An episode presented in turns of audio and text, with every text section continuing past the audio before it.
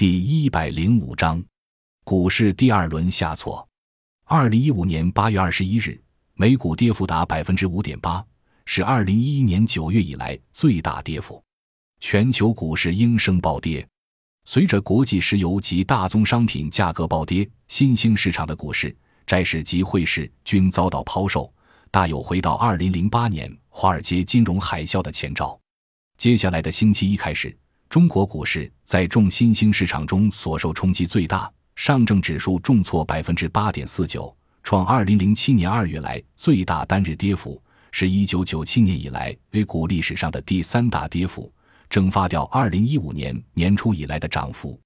八月二十五日，中国央行宣布，从八月二十六日起，金融机构一年期贷款基准利率下调零点二五个百分点至百分之四点六。一年期存款基准利率下调零点二五个百分点至百分之一点七五，九月六日起将下调金融机构人民币存款准备金率零点五个百分点。政府连续两个月在股市大幅下跌后退出双降，可见形势之险峻。在二零一五年的两次股市下挫中，中国付出了高昂的代价，避免了股市崩盘。